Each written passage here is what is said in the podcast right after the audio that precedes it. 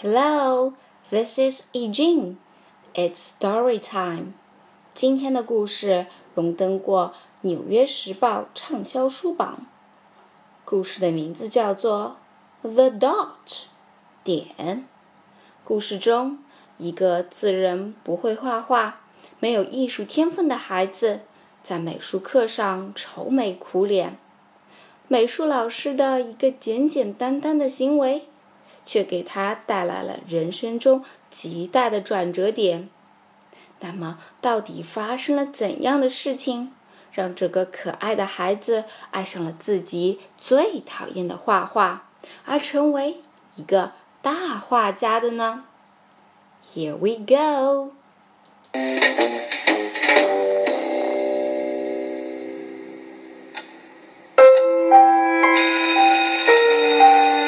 class was over.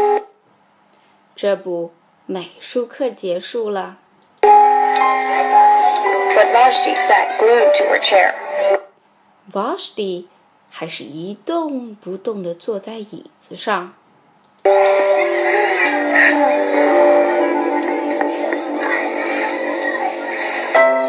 Her paper was empty. 图画纸上什么都没有。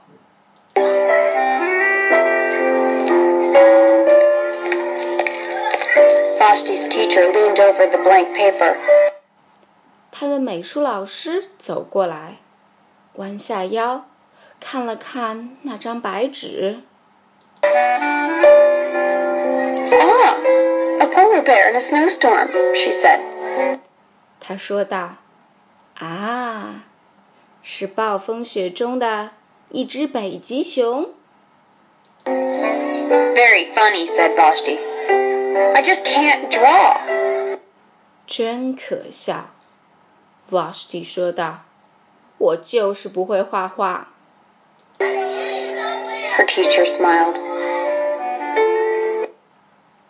老师笑了。 Just make a mark and see where it takes you.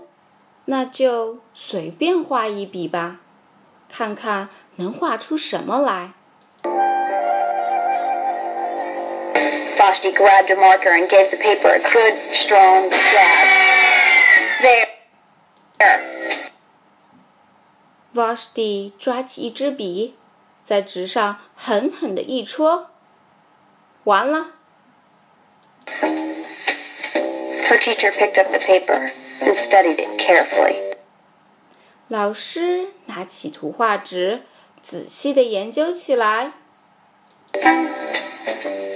Hmm. Hmm. Hmm. She pushed the paper toward Vashti and quietly said, Now, sign it. 老师把图画纸推到了 Vashti 面前，轻声说：“现在，请你签下你的名字。” Vashti thought for a moment. Vashti 想了一会儿， Well, maybe I can't draw, but I can sign my name. 好吧，也许我不会画画，但签名我还是会的。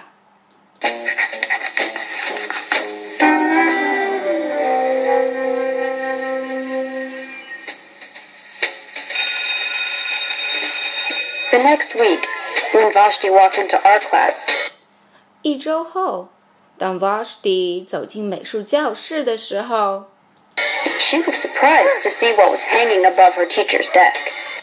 她惊讶地发现，老师的办公桌上方挂着一样东西。 It was the little dot she had drawn. Her dot. 那是个小小的点，她画的那个点， all framed in swirly gold. 还用波浪形的金色画框装了起来呢。 I can make a better dot than that. 哼，我还能画出比这更好的点。 She opened her never before used set of watercolors and set to work. 他打开他从来没用过的水彩颜料，说干就干。Vashti painted and painted. 他涂呀涂， A yellow dot. 一个黄色的点， A green dot.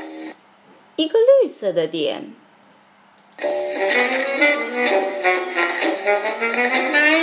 A red dot. 一个红色的点，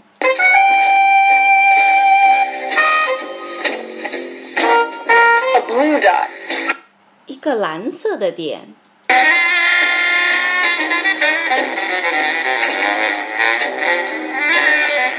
The blue mixed with the red.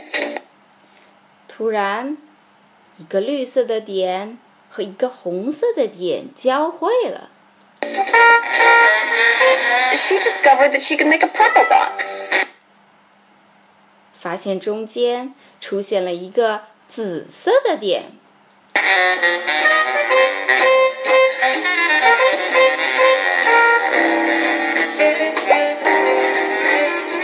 Vashti kept experimenting. Vashti 一直不停地尝试下去， Lots of little dots in many colors.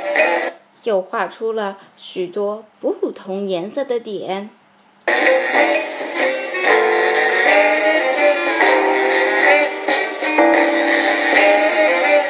If I can make little dots, I can make big dots too. 如果我可以画小小的点，那我就可以画大大的点。 Vashti splashed her colors with a bigger brush and bigger paper to make bigger dots. Vashti 说完就拿起了一支大画笔，在一张大纸上画起了大点。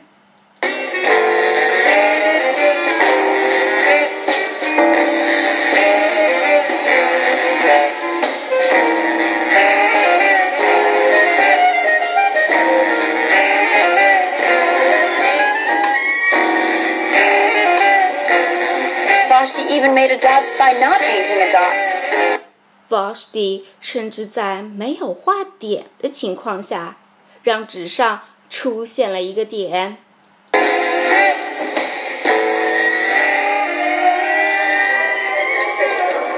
At the school art show a few weeks later, 几周后，在学校的艺术展览上 Vashti's many dots made quite a splash.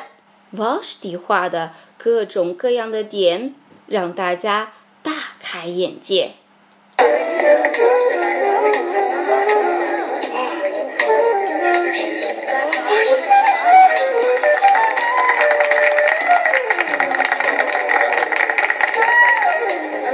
Vashti noticed a little boy gazing up at her. Vashti 注意到有一个小男孩在认真的看他的画儿。You're a really great artist. I wish I could draw, he said. 他对 Vashti 说：“你真是个大艺术家，要是我也可以画画就好了。 I bet you can, said Vashti. ”你当然可以啦，我可以保证。Vashti 说道 Me? No, no, not me. I can't draw a straight line with the ruler.：“ 我，嗯，不可能的。即使用尺子比着，我连一条直线也画不出来。”小男孩说道。 Vashti smiled. She Vashti 笑了， handed the boy a blank sheet of paper. 他递给小男孩 一张空白纸.说道：“那你画给我看好吗 The boy's pencil shook as he drew his line.？” 小男孩画了起来。